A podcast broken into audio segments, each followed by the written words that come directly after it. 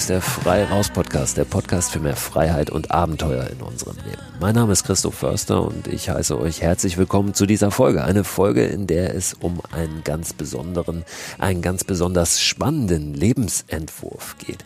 Es geht um das Leben auf der Straße. Ich spreche heute mit Thilo Vogel, der seit 2016 in seinem Auto lebt. Einem Ford Mondeo, also auch keinem großen Van, keinem Wohnmobil, sondern einem einfachen einfachen Kombi, auf dem obendrauf ein Dachzelt ist. Thilo hat die Dachzeltnomaden gegründet, eine Community, die stetig weiter wächst und natürlich auch gerade im Moment in der aktuellen Situation sehr angesagt ist, auch mit Blick auf den kommenden Sommer. Thilo wird uns heute verraten, warum er sich für diesen Lebensentwurf entschieden hat. Er wird uns einen Einblick geben, wie das Leben da draußen so ist im Auto.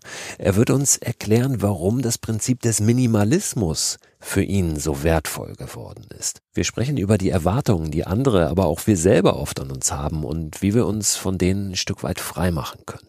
Bevor wir aber reingehen in dieses Gespräch und das am Ende der Folge möglicherweise untergeht, möchte ich euch jetzt an dieser Stelle schon einmal hinweisen auf den wöchentlichen Newsletter zu diesem Podcast.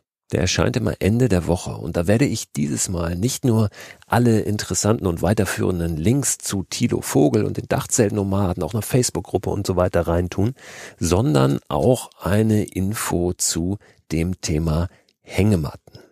Viele von euch wissen, dass ich ein riesen Hängematten-Fan bin, auch des Übernachtens in der Hängematte. Und es wird in dieser Woche im Newsletter einen Link geben zu meinen ganz persönlichen Lieblingshängemattenmodellen. Nicht nur Hängematte selbst, sondern auch ein Regenschutz für die Hängematte, also ein Tarp, eine Isolierung, ein Underkilt, Aufhängung und, und, und. Also wenn ihr den Newsletter noch nicht abonniert habt, dann tut das gerne. Und zwar unter christoförster.com slash frei raus. Christoph Förster zusammengeschrieben, förster mit oe.com slash frei raus. Und jetzt kommt hier nochmal ein kleines Jingeling und bringt uns zu Thilo Vogel. Hallo Thilo, herzlich willkommen hier in meinem Podcast bei Frei Raus. Schön, dass du da bist. Ich freue mich sehr, dass ich dabei sein darf. Cool, danke für die Einladung. Tilo, wo erwische ich dich? Wir sind äh, miteinander sozusagen per äh, digitalen Medien verbunden, also wir telefonieren über das Internet, ja. Ich sehe hinter dir ein, ist das noch ein Sonnenuntergang oder ist das schon die Dämmerung, die blaue Stunde? Auf jeden Fall sehe ich Wasser und den Himmel. Wo bist du gerade? Ja, du siehst richtig, ist tatsächlich gerade untergegangen die Sonne und ich bin am See, am Heiner See in der Nähe von Leipzig, habe mich hier einquartiert, weil ich gerade Urlaub vom Vanlife mache. Ich habe mir einen Urlaub verordnet. Nach viereinhalb Jahren jetzt äh, nonstop on the road mit ganz wenigen Tagen Ausnahme. Hab ich gedacht, Mensch, jetzt mal irgendwie kurz mal eben setteln, einmal so echte Wände um mich herum und mal gucken, ähm, was sich da so raus ergibt. Habe ein paar Ideen und Projekte und vor allen Dingen aber auch mal dieses stabile Konstrukt zu haben, wo sich nicht so tagtäglich alles Mögliche ändert, so dass man mal in der Lage ist, ein paar Sachen zu machen, die so beim dauerhaften Abenteuer irgendwie manchmal dann hinten überfallen. Deswegen bin ich hier und habe mich in so einem kleinen Tiny House eingemietet, total geil. Ähm, mini, mini klein, 14 Quadratmeter Fläche zum Wohnen. Für mich Luxus, absoluter Explosion der ist der Größe fast schon. da sind wir auch schon mittendrin im Thema. Ne? Also du machst Urlaub ähm, sozusagen vorm Vanlife, also wo alle äh, anderen oder viele andere, die meisten anderen äh, sagen, okay, wenn ich Urlaub mache, dann äh, setze ich mich mal in Van oder ich setze mich ins Auto oder ja, ich fahre irgendwie raus. Bei dir ist es genau andersrum. Äh, das müssen wir jetzt einmal ein bisschen aufdröseln. Du bist jemand, der in den letzten Jahren eigentlich fast ausschließlich oder ausschließlich im Auto gelebt hat. Äh, erklär uns das einmal. Also seit wann bist du im Auto gewesen? Wie hast du dort gelebt? Ähm, wo hast du geschlafen? Warum hast du das gemacht? Das sind jetzt viele Fragen auf einmal, aber vielleicht können wir mal irgendwo anfangen, wo du magst. Tja, also ich bin 2016 ins Auto gezogen, habe ähm, meine Wohnung hinter mir gelassen und mein Hab und Gut genommen, also das, was ich reduziert hatte, ab ins Auto, Dachzelt oben drauf und seitdem lebe ich on the road. Und das jetzt eben seit ja viereinhalb Jahren. Warum? Weil ich Bock drauf hatte, tatsächlich, weil ich Bock hatte auf Reisen. Ich wollte mobil arbeiten, nicht gebunden sein an einen Ort. Ich fand Camping schon immer geil, obwohl ich jetzt von Familie her nicht so irgendwie die Camping, den Camping-Background hatte. Aber es hat mich immer fasziniert, irgendwie so autark, ungebunden, sag ich mal, unterwegs zu sein. Und äh, Auto ist für mich sowieso das absolute Freiheitssymbol. Also ist seit ich 18 bin, feiere ichs Auto. Und habe ich mir gedacht, Mensch, wenn du sowieso diese Reduzierung schon machst, das hatte ich schon vorher gemacht, geguckt, wie kann ich weniger, mit weniger glücklich sein und zufrieden sein auf allen möglichen Ebenen. Wenn du das sowieso schon so weit treibst, warum packst du nicht eigentlich deine ganzen Sachen und wohnst da, wo du sowieso geil findest, nämlich unterwegs? ja, da habe ich ähm, meine sieben Sachen gepackt und bin reingezogen. Ist jetzt krass zusammengefasst, das war schon ein Prozess, jetzt nicht von heute auf morgen, sondern es hat sich so entwickelt, auch mit Testreisen, wo ich gedacht habe, Mensch, probier mal aus, ob das überhaupt sinnvoll ist, weil es ist ja schon ein krasser Schritt. Es ist ja wirklich sehr, sehr wenig Platz, den man da hat. Und ist auch noch mal ganz anders als ein Wohnmobil oder ein Kastenwagen oder keine Ahnung. Ne? Das, ähm, aber es hat sich herausgestellt, dass das genau das ist, was passt zu mir. Und das Endziel, was ich noch nicht bisher gemacht habe, war auch damals ein äh, noch kleiner zu werden, in einen VW Käfer zu ziehen, mit ähm, Dachzelt oder ohne, das war noch nicht klar. Und das steht tatsächlich sogar noch an. Also diese Idee des Minimalisierung, des auf kleinem Raum lebens und das ins Extreme zu treiben, ohne dass es mich jetzt mir jetzt dabei schlecht geht. Ich meine, das ist wichtig. Ne? Das ähm, hat mich irgendwie angetrieben und ich mag diese Herausforderung. Ich meine, weißt ja selber, wie es sich anfühlt, Herausforderungen anzunehmen. und man fühlt sich einfach lebendig und es ist einfach spannend und hast jeden Tag was anderes zu tun und immer erlebst du irgendwas und ich bin ja ein sehr aufgeschlossener Mensch, ich mag gerne mit Menschen und ich mag gerne Sachen entdecken, neugierig und so. Und das alles zusammen hat mich dahin geführt, wo ich jetzt bin. Also wo ich bis vor einer Woche war und jetzt äh, ist das halt eine kleine Auszeit. Lass uns nochmal auf diesen Lebensentwurf gucken und wie es dazu kam. Ähm, du hast gesagt Minimalismus. Es geht darum, wirklich zu reduzieren. War das tatsächlich der Impuls oder ging es eher darum, ähm, zu schauen, wie, wie kann ich meine meine Leidenschaft leben, also das draußen sein, das unterwegs sein und ähm, ja, wie mache ich das auch finanziell? Ne? Also wie kann ich das mit möglichst wenig finanziellem Aufwand machen? War es das oder war es wirklich ähm, erstmal dieses Reduzieren wollen? Was, was hat dahinter gesteckt?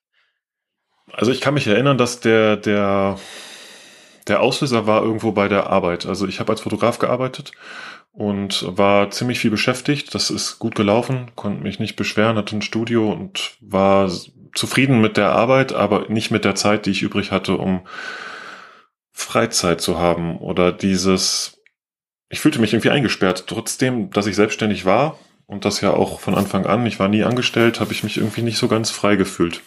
Eingesperrt zwischen Kundenterminen und ähm, Aufträgen und Erledigung der Aufträge, Abgabe der Aufträge, dann wieder in zwei Jahren voraus geplant, weil irgendwelche, damals habe ich mit Hochzeiten angefangen, Hochzeiten schon statt feststanden für in, was weiß ich, wie viele Jahren, also zwei Jahre tatsächlich im Voraus. Und dann habe ich gedacht, das kann es doch nicht sein. Irgendwie stand ich dann irgendwann mal auf irgendeiner Hochzeit, was machst du hier, Vogel? Und ähm, ich habe halt am laufenden Band irgendwie andere Leute glücklich gemacht mit dem, was ich produziert habe. Ne? meine Fotografie fanden die Leute cool und ähm, haben gelebt so. Und ich habe das ja auch mit Spaß gemacht, sonst hätte ich es nicht gut gemacht. Aber am Ende war es eigentlich viel produziert für andere und nicht für mich selber. Und dann habe ich mir irgendwann mal die Frage gestellt, was muss ich denn ändern, um ein bisschen mehr Qualität für mich reinzubringen? Und da war, glaube ich, der Punkt, wo ich dann gesagt habe, man muss mehr Freizeit rein. Ne? Was auch immer du in dieser Freizeit machst, aber es muss auf jeden Fall mehr Freizeit rein. Und in Kroatien auf einem Segelturn mit meinen Cousins habe ich gemerkt, was das bedeutet, einfach mal nichts zu tun. Ja? Einfach mal auf Boot abzuhängen und sich vom Wind treiben zu lassen. Ganz pauschal, so wie es jetzt auch klingt, so ganz platt.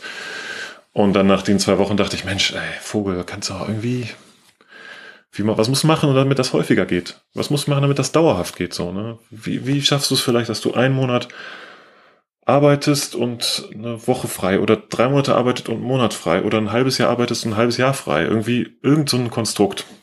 Und ähm, dann habe ich mich da hingesetzt und angefangen zu überlegen. Und da war ein Schlüssel natürlich Kosten reduzieren und nicht mehr so viel arbeiten müssen, damit nicht mehr so viel Geld umgesetzt werden muss, damit alles bezahlt werden kann. Das ist ja der Grund, der uns immer am Rotieren hält, weil irgendwie müssen die Rechnungen bezahlt werden. So. Je mehr du aufbaust, desto mehr muss reinkommen. Aber das ist ja auch schon mal ähm, jetzt eine Perspektive, die nicht jeder sofort hat, weil die erste ist ja oft, wie kriege ich mehr Kohle rein, ja, um das zu bezahlen, was ich eben bezahlen muss. Also ist ja ganz interessant, mal von der anderen Seite das Pferd aufzuzäumen. Äh, genau den Punkt hatte ich ja auch. Ich habe überlegt, also es gibt zwei Möglichkeiten. Entweder verdienst jetzt mehr Geld und hast, kaufst dir dazu dadurch mehr Freiheit. Oder du reduzierst, damit du einfach nicht so viel Geld umsetzen musst. Und dann kannst du das andere ja immer noch machen. Ne? Dann kannst du ja genug Geld verdienen, um mehr Freiheit zu kaufen. Aber erstmal diese anderen Weg anzugehen. Ich weiß, was hatte ich damals da im Studio? Irgendwie musste ich 10.000 Euro wälzen im Monat. Und das ist natürlich jetzt auch nicht übelst viel, aber es ist auch nicht so, dass man sagt, so, das mal jetzt aus der Portokasse, ne? Da muss schon was passieren. Und ich habe meine Arbeit auch so weit reduziert, dass ich ähm, das optimiert habe dann. Ne? Also habe ich als One-Man-Show irgendwann nur noch gearbeitet, das Studio ganz reduziert und auch mich nur konzentriert auf einen ganz genauen Bereich, wo ich wusste, da bin ich sehr gut, habe da hohe Preise genommen, konnte mir dadurch schon ein bisschen Freiheit erschaffen. Und jetzt ist es ja dann so, ähm, das ist dann ja, aber erstmal auch deshalb ein Schritt, den viele nicht gehen oder eine Perspektive, die viele gar nicht einnehmen, weil sie davon ausgehen, ich muss mich jetzt, ähm, ich muss verzichten. Ja, ich muss ähm, ja, ich kann nicht mehr so leben oder diesen Standard nicht mehr halten, den ich vorher hatte. Für viele ist das ja jetzt nicht erstrebenswert. Ich habe da gerade mit jemandem gesprochen, auch in meiner letzten äh, Podcast-Folgen, wo es um dieses Thema Verzicht ging. Ähm, und der Gesprächspartner sagte, das fühlt sich für uns erstmal oft als Verzicht an, aber am Ende ist es das gar nicht. Absolut. Also Reduktion ist deswegen schwierig, weil es einfach so schwierig ist. Also weil man eben tatsächlich hingehen muss und sagen muss, nein, brauche ich nicht. Ja, brauche ich und dann auch nochmal ganz genau gucken, brauche ich es wirklich? Und dann nochmal vielleicht reduzieren. Und diesen Schritt, das ist einfach nicht in uns angelegt. Wir sind eher so auf Konsum und ähm, haben und besitzen und all das angelegt. Das ist uns, wird uns in die Wiege gelegt oder beigebracht und es sind wenig Leute, die sagen, nö, das reicht aus oder das ist, ist okay, mehr brauchst du nicht. Bist doch glücklich, was willst du mehr? So, dieses Konzept gibt's eigentlich ja wenig. Natürlich gibt's das schon, aber es wird uns ja nicht so rangetragen. Von daher ist das diese Minimalisierung immer ein, ein krasser Prozess, auch für mich immer noch. Ich habe es jetzt gerade nochmal hinter mir, dass ich jetzt meinen Wagen nochmal aufgeräumt habe, nachdem ich in Kreta gemerkt habe, dass ich mit 100 neuen Dingen parat gekommen bin ich gesagt, okay, Alter, jetzt musst du mal deinen Mondeo aufräumen, da sind nämlich tausend Dinge drin. das geht so nicht. Aber es macht tatsächlich, und das habe ich in vor allen Dingen Kreta auch nochmal krass gemerkt, weil es jetzt, man gewöhnt sich irgendwann dran, ne? nach vier Jahren im Auto nimmst du es als normal wahr. Dann denkst du, du lebst normal. Tust du nicht, aber ist irgendwie so schon normal geworden. Und dann hinterfragst du manche Dinge nicht. Und dann war ich in Kreta, mit dem Rucksack hingereist, mir einen Mietwagen genommen, habe den umgebaut zum Camper, hab da drin gelebt, sieben Wochen und hab gemerkt, du fühlst dich freier in diesem Auto, das noch kleiner ist als dein anderes. Und das lag daran, dass ich noch weniger Dinge besessen habe und ganz bewusst nur die Sachen angeschafft habe, die ich wirklich brauche. Und ich kann das bestätigen. Also absolut Verzicht macht frei. Und das geht nicht nur um nicht nur grundsätzlich um, um materielle Dinge. Ne? Also das kann man ja noch weiter treiben. Aber wo man vielleicht mehr von haben kann, sind eben diese geilen Momente, ne? Momenten, Momente zu sammeln. So, ich glaube, das ist viel nachhaltiger als diese Geräte, die uns umgeben. Und du hast so einen ganz schönen konkreten Tipp auch, wenn es darum geht, mal zu schauen, was brauche ich eigentlich wirklich, äh, nämlich Kartons zu packen, ja, und die mal in den Keller zu stellen und dann quasi ein Ablaufdatum draufzuschreiben und dann zu schauen, ja, habe ich den Karton geöffnet, habe ich da was rausgenommen oder nicht? Ja.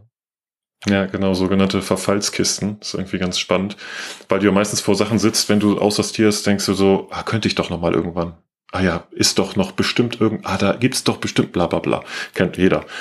Und dazu sagen, nee, ähm, pass auf, du, ich bin jetzt nicht sicher bei dir, aber du kommst jetzt in so eine Kiste und die bleibt jetzt mal ein Jahr lang im Keller und wenn die nach einem Jahr nicht angerührt worden ist, dann brauche ich dich tatsächlich nicht, du Ding. Also kommst du komplett mit der Kiste weg. Das ist ein, ein, cooler Ansatz, der mir auf jeden Fall weitergeholfen hat, wenn ich mal unsicher war. Irgendwann merkt man, dass man sich selbst bescheißt mit diesem, ich brauch's mal irgendwann. Und selbst wenn du die Dinger irgendwann brauchst, kannst du sie ja wieder anschaffen. Es ist ja nicht so, dass du, ähm, oder leihen, ist ja viel geiler noch. Also ich, ich leihe ja auch relativ viele Sachen, die ich, so eine Werkstatt und so. Ich habe keine komplett ausgestattete Werkstatt. Ich brauche aber ständig immer wieder eine Werkstatt. Und dann leiht man sich dort die Materialien oder macht es zusammen mit denen. Es gibt immer Möglichkeiten. Frage, die sich ähm, sicher vielen aufdrängt, ist, wovon lebst du denn? Also jetzt hast du gesagt, du hast als Fotograf gearbeitet, ähm, bist jetzt aber seit Jahren im Auto unterwegs. Arbeitest du weiter als Fotograf oder wie verdienst du das Geld, was du ja dennoch sicher brauchst zum Leben. Das war ganz erklärtes Ziel, dass ich gesagt habe, ich muss mein Auto so umbauen, dass ich auch da drin arbeiten kann. Ich hatte am Anfang die fixe Idee, ich müsste ein 27 Zoll iMac ins Auto rein durchballern und habe es auch gemacht. Den konnte man tatsächlich so vom, also ich sitze hinten auf dem Rücksitz äh, die Hälfte der Rücksitzbank ist noch da, da sitze ich, da ist ein Tisch, da kann ich arbeiten. Und da hatte ich mir den Monitor so hingehängt und den konnte ich dann so hinter den Fahrersitz umschwenken, damit er da sicher ist bei der Fahrt und sonst wieder gerade. Habe ich dann irgendwann gemerkt, also machst hier einen auf Minimalismus und dann hast du hier einen 27 Zoll iMac, Alter. Irgendwie ist das weder vom Strom noch von Platz noch von überhaupt irgendwie sinnvoll. Also habe ich das dann ähm, weggemacht. Da dachte ich auch, ich bin Fotograf, ich brauche einen großen Bildschirm, ist doch klar. Genauso wie er denkt, ich bin Fotograf, ich brauche eine geile Kamera, ist doch klar.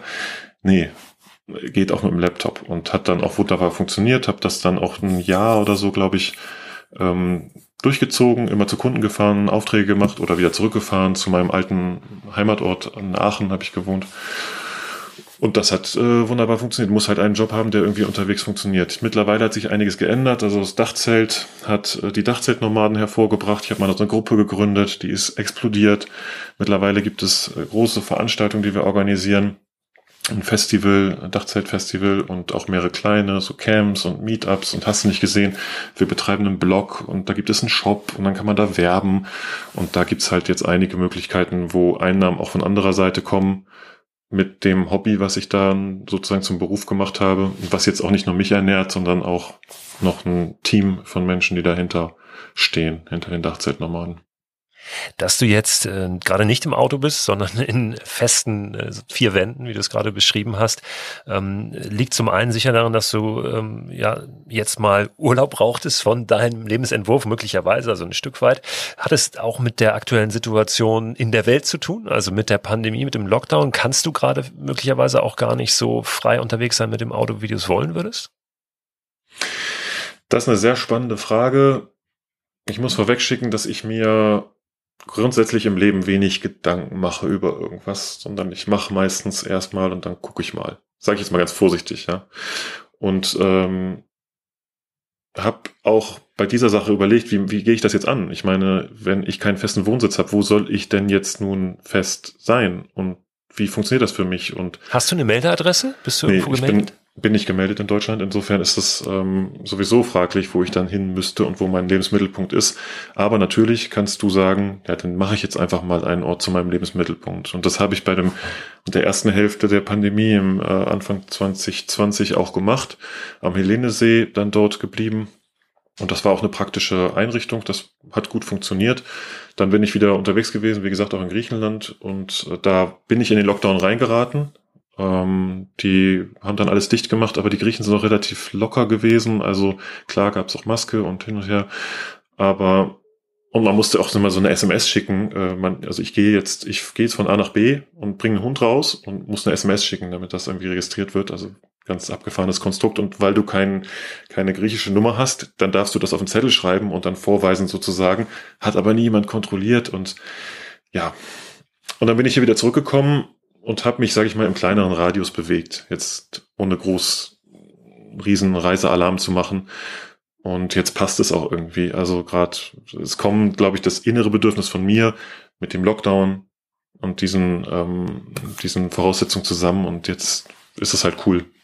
Aber ich sag mal so, so ganz, so ganz an den, an einen Ort fesseln ist für mich echt schwierig so. Das ist eine Herausforderung mich so zu sagen, mir zu sagen, ich muss jetzt hier bleiben und ich darf mich nicht bewegen, ist für jeden eine Herausforderung, kann ich verstehen. Es ist spannend und eine Herausforderung, würde ich mal so sagen, ja. Ich kann das verstehen, vor allen Dingen auch, dass, dass das so zusammenkommt, dass du sagst, einmal die äußeren Umstände, aber dann vielleicht auch so ein, so ein Gefühl, was eigentlich einfach in einem ist. Mir ist auch gerade gar nicht nach ähm, jetzt groß abenteuerlich unterwegs zu sein in der Natur. Ich bin nach wie vor trotzdem immer gerne draußen. Also jede Stunde draußen ist eine gute Stunde, glaube ich, und jedem Einzelnen tut es sehr gut, draußen zu sein und auch zu entdecken. Aber es fühlt sich für mich irgendwie gerade nicht so danach an. Es ist für mich gerade nicht die, die Zeit einfach. Und ähm, ja, vielleicht ist das auch ein Stück weit das, ähm, worauf wir dann hören sollten. Ja? Also einfach un unser Gefühl, wie ist es gerade? Und ähm, die Zeit wird sicher wieder kommen, auch für dich dann, dann weiterzuziehen. Ich habe ein ganz spannendes ähm, Erlebnis gehabt noch in Griechenland. Da bin ich dann, als der Lockdown so weit war, habe ich gedacht, wo bleibst du denn jetzt? Ne? Bin an einen, ein, den einsamsten Strand, eigentlich den südwest, südwestlichsten Punkt gefahren. Westen ist immer gut wegen Sonnenuntergang. Äh, in Kreta und dort habe ich mich dann niedergelassen.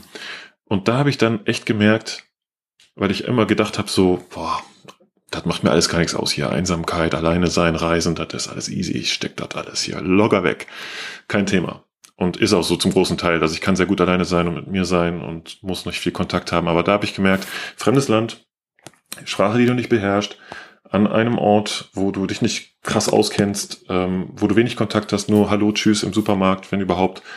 Und ähm, dann zwar am schönsten Strand ever, aber halt so ganz weit weg vom Schuss. Und da hat mich nochmal Einsamkeit in einer ganz neuen Dimension kennengelernt und festgestellt, ja, so ab und zu mal Kontakt ist schon wichtig, ne? Und wie das auch, das, das finde ich ja das Spannendste an diesem ganzen ähm, ähm, Corona- und Pandemie-Dingsens, die ganze politische Diskussion mal weggelassen. Ich finde es einfach spannend, was es mit uns macht und was es, was uns zeigt, ne? was das mit Menschen machen kann, so eine, so eine Isolation. Das habe ich am eigenen Leib nochmal in Griechenland erfahren, an einer eigenen Isolation letztendlich. War herausfordernd, auf jeden Fall.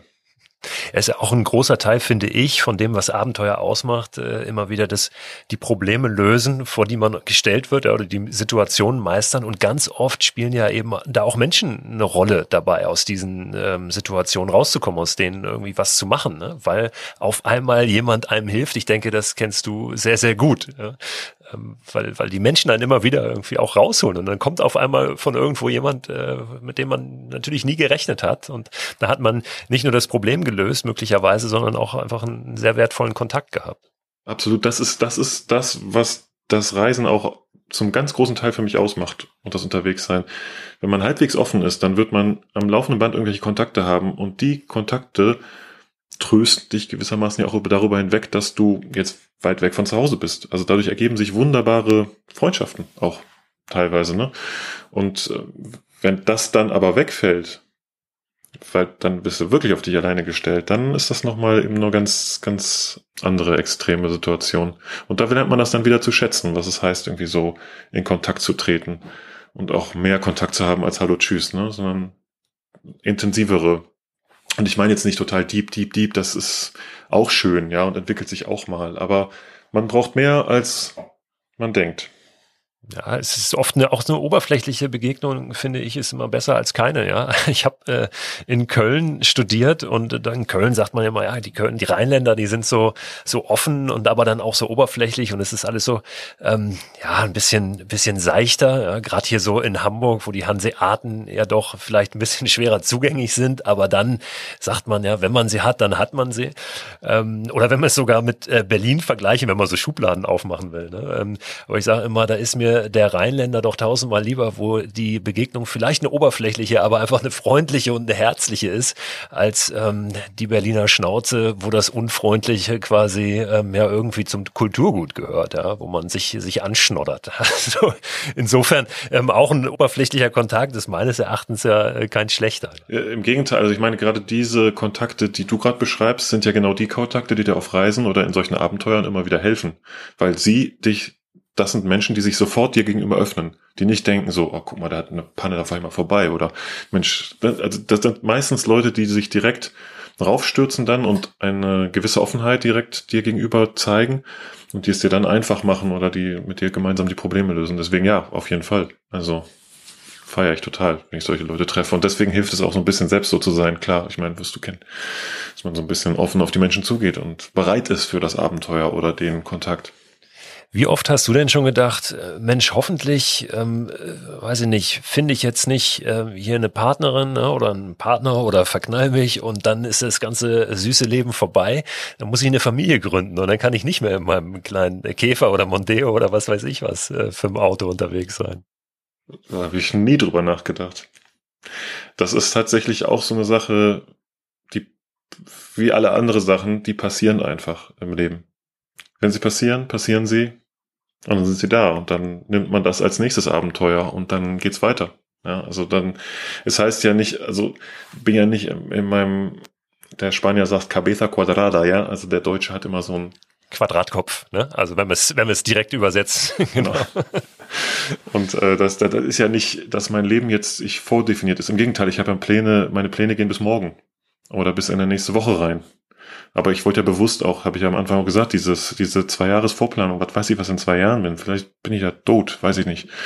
Ähm, wollen wir nicht hoffen, aber es kann ja sein. Und insofern äh, von einem Tag auf den anderen gucken, nicht blauäugig, sondern bewusst und dann auch die nächste, das nächste Abenteuer annehmen, wenn es dann kommt. Und wenn es sich da in den Weg stellt und sagt, hallo, hier bin ich, wer weiß, was noch passiert, ne?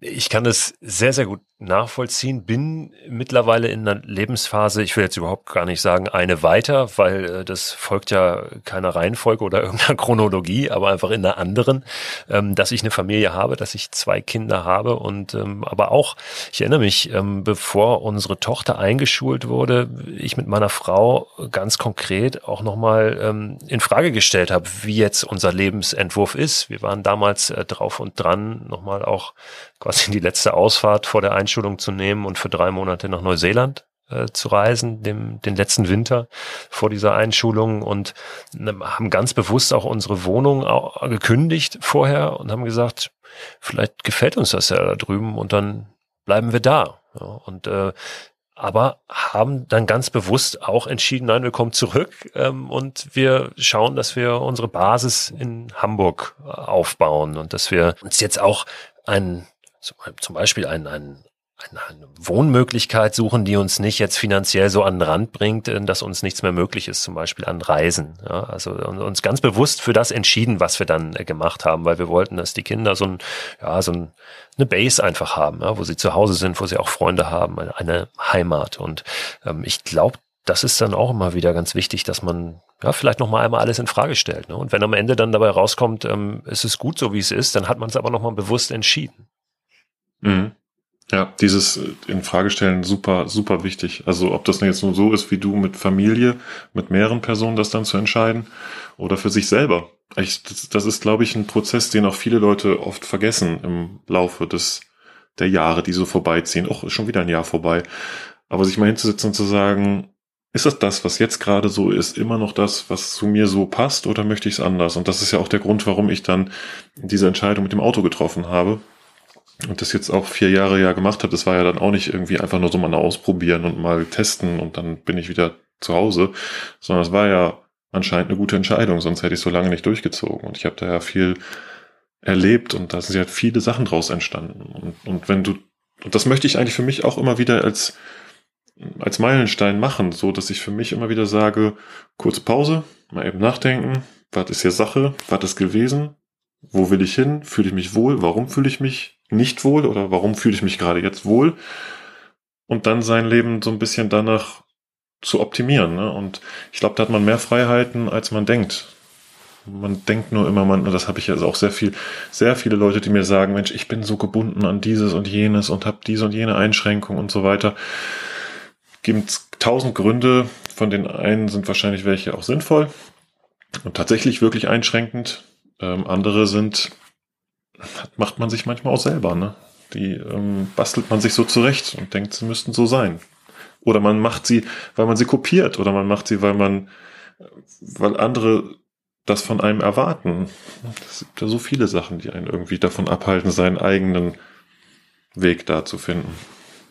Ja, was da sicher auch dazu gehört, ist der Mut zu sagen, ich bin heute ein anderer, als ich gestern war, ne? Oder vor einem Jahr war oder vor fünf Jahren war. Ich glaube, das ist für viele sehr, sehr schwer, weil wir ja auch gerade in einem, in einem festen Umfeld so ein Stück weit auch ähm, ja, so eine feste Rolle immer einnehmen. Ja, das ist der, der ist immer so oder die, die ist immer schon so gewesen und selbst auch zu erlauben, ähm, ja, ich bin heute einfach äh, schlauer, als ich es gestern war. Ich bin weiter, ich, ich weiß mehr und ähm, das ist jetzt kein äh, Verhalten wie die Fahne im Wind, wenn ich es anders mache, als ich es noch vor einem Jahr gemacht habe. Im Gegenteil, ne? das ist eher ein, ein Zeichen von, von Stärke. Ich glaube, das ist ganz wichtig, dass ähm, das zu begreifen, das zu sehen und auch diesen Balanceakt hinzukriegen, ähm, zu sagen ähm, oder sich selbst zu erlauben, erlauben ich darf es jetzt anders machen. Ähm, na, weil, weil damit verrate ich mich nicht selbst oder ähm, ja, ich kann ja meine Werte behalten, aber trotzdem ähm, verhalte ich mich möglicherweise anders. Ne? So ein bisschen, was kümmert mich mein Geschwätz von gestern? Ja? Das ist so ein bisschen negativ belegt, aber ähm, letztlich ist es ja nur ein sich auch weiterentwickeln. Ne? Ja, das ist dieses Erlauben finde ich auch so total wichtig und, und gut. Das ist nämlich, das hat nämlich auch mit Mut zu tun. Das ist Mut, den du erstmal dir selber gegenüberbringen musst, ne? Dass du dir selbst mutig genug bist, dir selbst etwas zu erlauben, was man normalerweise sich selbst nicht erlaubt. Und dann kann man danach außen gehen und sagen, hey, so, ich habe jetzt eine Entscheidung getroffen, ich mache das jetzt. Aber genau das ist das, das ist dieses Erwartungsding von außen, ne? die es auf uns einströmt, wo wir denken, wir müssen uns in irgendeiner Art und Weise gesellschaftskonform verhalten, was auch immer dieses gesellschaftskonform ist. Ich meine, jetzt gerade ist ja auch höchst aktuell wieder das Thema. Ich glaube, am Ende ist es immer wichtig, auf sich selber zu gucken. Natürlich jetzt nicht blauäugig alles andere drumherum zu vergessen, ist völliger Quatsch. Also es muss für, wie, wie sage ich immer ganz gerne, also für sich selber gut machen und dabei niemandem anders auf die Füße treten. Und wenn das beides erfüllt ist, dann kannst du es ja tun. Warum nicht? Lass uns noch mal ein bisschen konkreter über das Dachzelt sprechen oder dieses dieses Modell mit Auto und Dachzelt. Ähm, ich habe selbst einen VW-Bus und wir standen gerade vor so einem Jahr ungefähr vor der Entscheidung, ähm, bauen wir uns da ein Dachzelt drauf oder nicht. Wir haben uns am Ende dagegen entschieden, ja, weil wir, wir sind zu viert, ja, also zwei Erwachsene, zwei Kinder.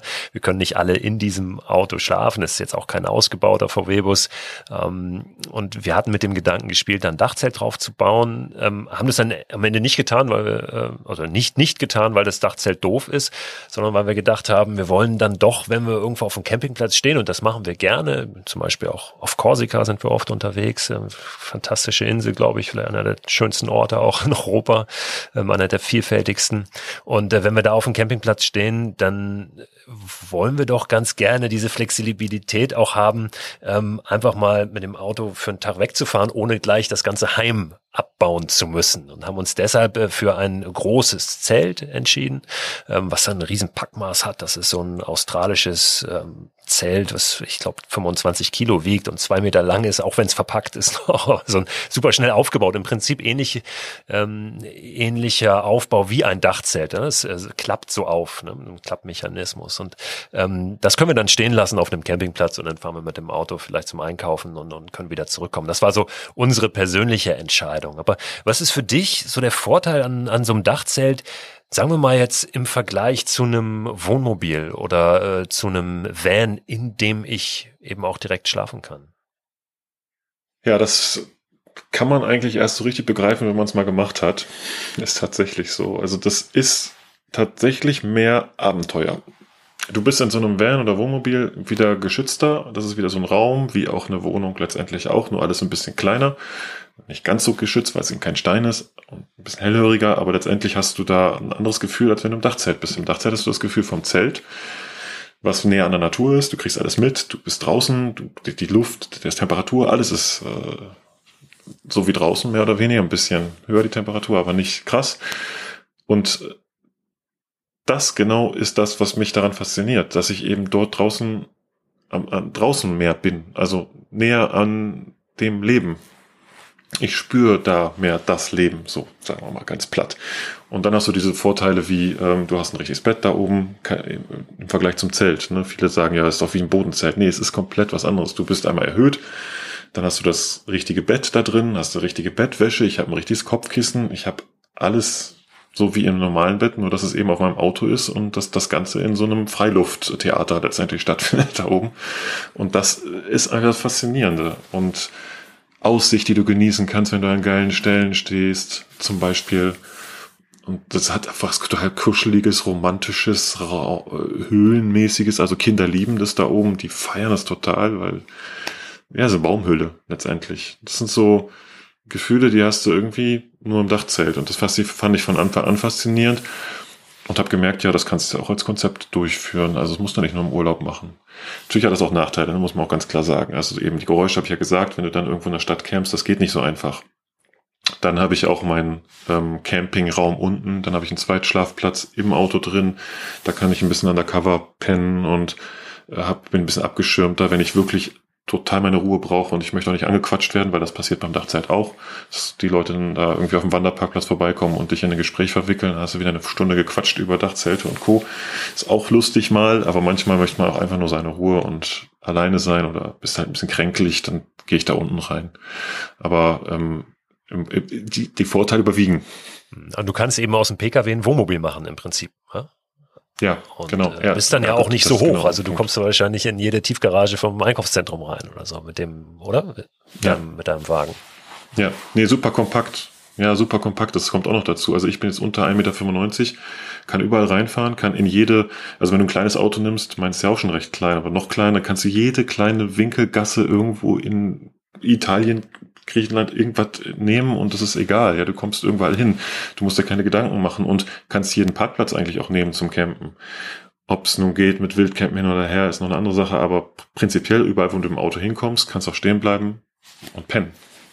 Ja, ich hatte hier auch mal ein Gespräch in dem Podcast äh, mit einem Herrn vom ADAC und habe auch diese Fragen alle mal aufgedröselt. Das war im ersten Lockdown, ähm, wo das ja auch ein sehr relevantes Thema war. Was darf ich jetzt mit meinem Auto? Wo darf ich stehen? Oder mit meinem Van, wo man ja dann auch schnell ähm, ja an, an Grenzen stößt, ne? gerade in einem dicht besiedelten Raum, wie wir ihn hier eben in, in Deutschland oder in Mitteleuropa haben, ähm, wenn es dann zu voll wird und wenn die Leute dann irgendwo da stehen und, und aber vielleicht doch nicht ihr, ihren Müll fachgerecht entsorgen sorgen. Also das ist, glaube ich, ganz wichtig und vielleicht auch nochmal wichtig, dass wir das sagen. Ähm, äh, wie verhält man sich, wenn man ähm, im Auto irgendwo übernachtet? Also gibt es da so eine Art Kodex, den du für dich hast?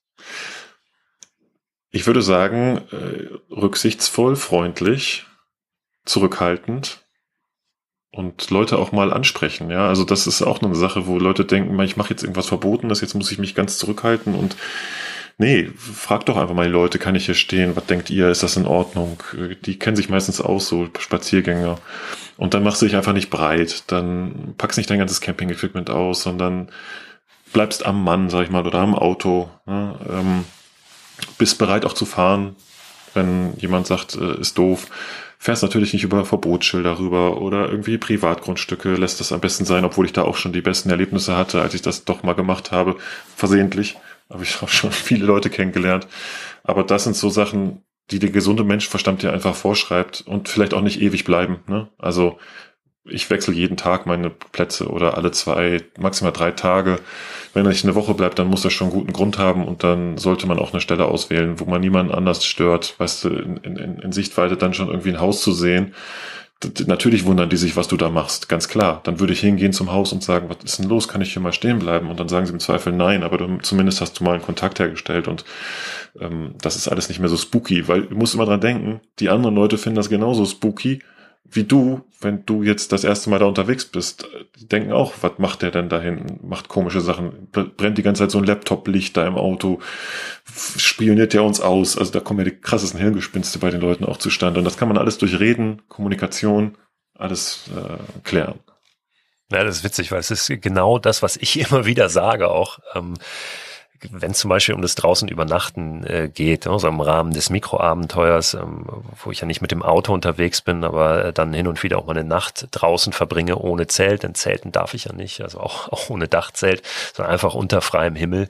Und das ist ja auch etwas, was für viele Menschen äh, mit Ängsten verbunden ist. Und äh, genau das, was du gerade beschrieben hast, passiert oft. Da kommt dann vielleicht eine Person auf mich zu und äh, ich habe Ängste dann auf einmal. Äh, wenn ich aber mir vorstelle, dass dem anderen das genauso geht wahrscheinlich gerade, dann löse ich das natürlich auf, indem ich einfach ähm, direkt auf den zugehe und sag äh, freundlich Hallo und wie geht's. Und gerade bei Menschen, die ähm, im Naturraum irgendwo unterwegs sind, äh, ist meine Erfahrung, äh, wenn man das auch würdigt, die Ecke da, die, die, die ja offenbar sehr gerne haben ja, und sagt, Mensch, das ist aber schön hier und, und toll und so ein bisschen darauf eingeht, dann fühlen die sich gleich so, so ein bisschen auch geschmeichelt, also ohne dass das jetzt nur Strategie ist, wie ich mit den Menschen umgehe. Ähm, aber da, also ich glaube, dieses Wertschätzen ist ganz, ganz wichtig und äh, nicht gleich dagegen sein von der eigenen Haltung, sondern erstmal offen auf die Menschen zugehen. Ja. Das, das ist wirklich eine spannende Sache, weil die meisten Leute haben immer das Gefühl, sie müssen irgendwie wehren oder sich schützen oder also das ist überhaupt nicht in meinem Kopf als Konzept. Weiß nicht, ob ich jetzt so ganz besonders bin. Wahrscheinlich bin ich schon ein relativ offener Mensch so und ich habe auch mache mir wenig Gedanken. Ich tu erstmal, hatte ich auch schon gesagt und aber es hilft auch tatsächlich, wenn man das so angeht, weil in den seltensten Fällen hast du wirklich. Ich habe jetzt viereinhalb Jahre wild gecampt. Weiß ich, wie viel, wie viele tausend Nächte sind das? Oh, lass uns das jetzt nicht ausrechnen. Das sind ja. viele auf jeden Fall. und, und also ich kann nichts von schlechten Erlebnissen berichten. Überhaupt nicht. Und das ist es ja schon mal, ist ja schon mal eine gute statistische Grundgesamtheit. Ich weiß nicht, ob das jetzt auf alles übertragbar ist, aber ich muss sagen, da bin ich richtig gut mit gefahren. Das klappt. Hinterfragst du hin und wieder deine Liebe zum Auto jetzt aus Umweltsicht? Also wenn wir über zum Beispiel Mikroabenteuer sprechen, ich habe ja da auch so ein paar Regeln für mich. Ich benutze zum Beispiel bei einem Mikroabenteuer, einem strengen sozusagen, kein Auto. Ähm, habe ja aber auch schon gesagt, ich, ich habe einen VW-Bus und bin mit dem auch unterwegs. Und es ist ähm, zu allem Überfluss sogar noch ein Diesel, äh, ein über 20 Jahre alter. Ähm, natürlich muss ich da auch für mich ähm, sehen, wie, wie ich das verantworte vor mir selbst. Aber ähm, wie ist das für dich und, und wird auch an dich hin und wieder da oder auch mehr mittlerweile ähm, herangetragen an, an Kritik oder Skepsis, Unverständnis, dass man jetzt nur mit dem Auto unterwegs ist, wo wir doch zusehen sollten, dass wir die Umwelt ein bisschen schonen und weniger Abgase in die Atmosphäre blasen? Ist eine spannende Frage. Liegt tatsächlich nahe, dass man das macht, aber mir ist da noch nichts untergekommen von solcher Kritik, jedenfalls nicht direkte Kritik. Ähm ich sehe das immer so ein bisschen ganzheitlich und ich denke, so sollte man das auch angehen. Wenn ich jetzt mal meinen CO2-Fußabdruck oder überhaupt einen Fußabdruck in der Welt betrachte, dann ist der sicherlich kleiner von jemandem, der in, einem, in einer Wohnung oder im Haus wohnt. Schon allein, wenn man die ganze Müllthematik anguckt, die deutlich weniger ist als das, was ich im Haus produziert habe. Warum auch immer. Es erschließt sich mir nicht wirklich. Aber es ist so, du verbrauchst einfach weniger Ressourcen und Material. Ja, durchs Minimalistische sowieso. Ähm, Müll produzierst du auch viel weniger. Wasser verbrauche ich 20 Liter in der Woche ist viel. Also eigentlich weniger sogar noch ähm, von dem ganzen Spülmittel und Waschmittel und Duschen tue ich ja auch nicht so häufig, also ganz zu schweigen. Da sind so viele Sachen, die da zusammenkommen, die man alle mal zusammennehmen müsste und alle mal durchrechnen müsste. Und dann würde man wahrscheinlich darauf kommen, dass das Auto nur ein Teil davon ist. Und natürlich kann man das auch noch optimieren und besser machen. Ich würde mir auch wünschen, mit einem Solarmobil durch die Gegend zu eiern, finde ich auch viel cooler. Aber das ist jetzt, sage ich mal, in meiner Welt vertretbar, so, also mit meinem Umweltbewusstsein. Dann muss man noch beachten, die, die Chance, die die Umwelt ja auch hat, dadurch, dass ich und viele andere Vanlifer dieses Müllsammeln ja auch ziemlich hardcore betreiben draußen, einfach fremden Müll aufsammeln. Dadurch sehe ich auch viel mehr Chancen tatsächlich, als jetzt, äh, es geht ja drum, diese ganze Wildcamperei und alles hinterlässt das schlimmer. Ich sehe da Chancen und Möglichkeiten, dass Leute, wenn sie so denken und man denkt automatisch anders, wenn man in so einem Auto lebt und äh, keinen festen, keine feste Bleibe hat, übernimmt man automatisch mehr Verantwortung für das, wo du gerade bist. Also die Umwelt nimmst du ganz anders wahr. Das passiert ganz automatisch. Und dann fängst du auch an mit Müll sammeln. Das habe ich vorher auch nie gemacht. Ich dachte, Müll sammeln, fremden Müll. Also ganz so krass nicht, aber das ist mir nicht äh, wirklich, ich habe es nicht wirklich betrieben. Und jetzt ist es fast so, dass ich, das, ich will nicht sagen täglich, aber in regelmäßigen Abständen, wenn ich an Plätzen stehe, wo was ist, dann mitnehme. Und ich denke, wenn man das alles in Gesamtheit betrachtet, ja, dann kann man sich auch vielleicht mal leisten, mal Zahnpasta rauszuspucken in die Natur, auch wenn da Mikro, ich weiß, ist alles so, ne, aber es muss alles in der Waage sein, irgendwie. Gesamtheitlich. Tito, du planst wenig, ich weiß. Hast du trotzdem Wünsche für dieses Jahr, für 2021 oder irgendwas, was du dir vorgenommen hast? Klingt jetzt gerade ein bisschen platt, aber irgendwie ist mir gesund bleiben auf jeden Fall als erstes im, im Kopf geblieben, wie auch immer man das jetzt auslegen möchte für sich. Ähm, und ansonsten bin ich einfach gespannt, wie jetzt mein ähm, weiteres Nomadenleben funktioniert und wie ich das weiter treibe ob es jetzt wirklich nochmal so, also ich werde, glaube ich, verschiedene Sachen ausprobieren jetzt nochmal, weil ich fand es spannend, in Kreta einfach mit so einem Mietauto zu campen zu gehen. So, das fand ich mega geil. So, so ein Mikroabenteuer letztendlich auch, ne? So ein sieben Wochen Mikroabenteuer. Ähm, kann ich mir vorstellen, mal verschiedene, nochmal verschiedene Raumkonzepte auszuprobieren. Diese Definition von Raum und Wohnen und so finde ich sowieso total spannend. Ähm, aber wahrscheinlich mit so einer Art, das wird sich jetzt ein bisschen ändern, mit so einer Art Base. Also, dass ich sage, so, da gibt's so ein Nestort, wo ich bin und auftanke und nochmal eben zur Ruhe komme, reflektiere, was auch immer heißt, Fotos, Videos sortieren und so, da kommst du unterwegs irgendwie gar nicht richtig zu. Und dann rausgehen und sagen, so, jetzt wird, ja, Bam, Abenteuer, komm, gib mir alles. So, ich glaube, das, das fände ich irgendwie spannend für 2021, je nachdem, was möglich ist. Ja, da wünsche ich dir und uns natürlich, dass, ähm, dass die Rahmenbedingungen nicht so äh, ja, uns so einschnüren, dass dass wir da unsere Träume und Wünsche eben dann nicht umsetzen können, dass wir ja zumindest, dass es zumindest an uns liegt, ob wir die umsetzen oder nicht. Vielen Dank, dass du da warst, Thilo. Ich danke dir fürs Gespräch, war sehr schön.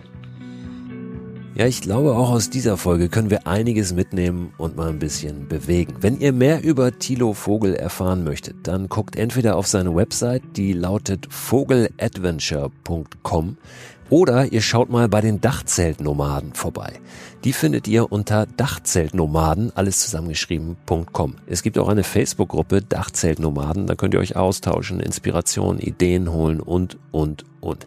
Alle Links, ich habe es Anfang der Folge gesagt, packe ich aber auch nochmal in den Newsletter zu diesem Podcast, den ihr abonnieren könnt unter christoförster.com slash frei raus.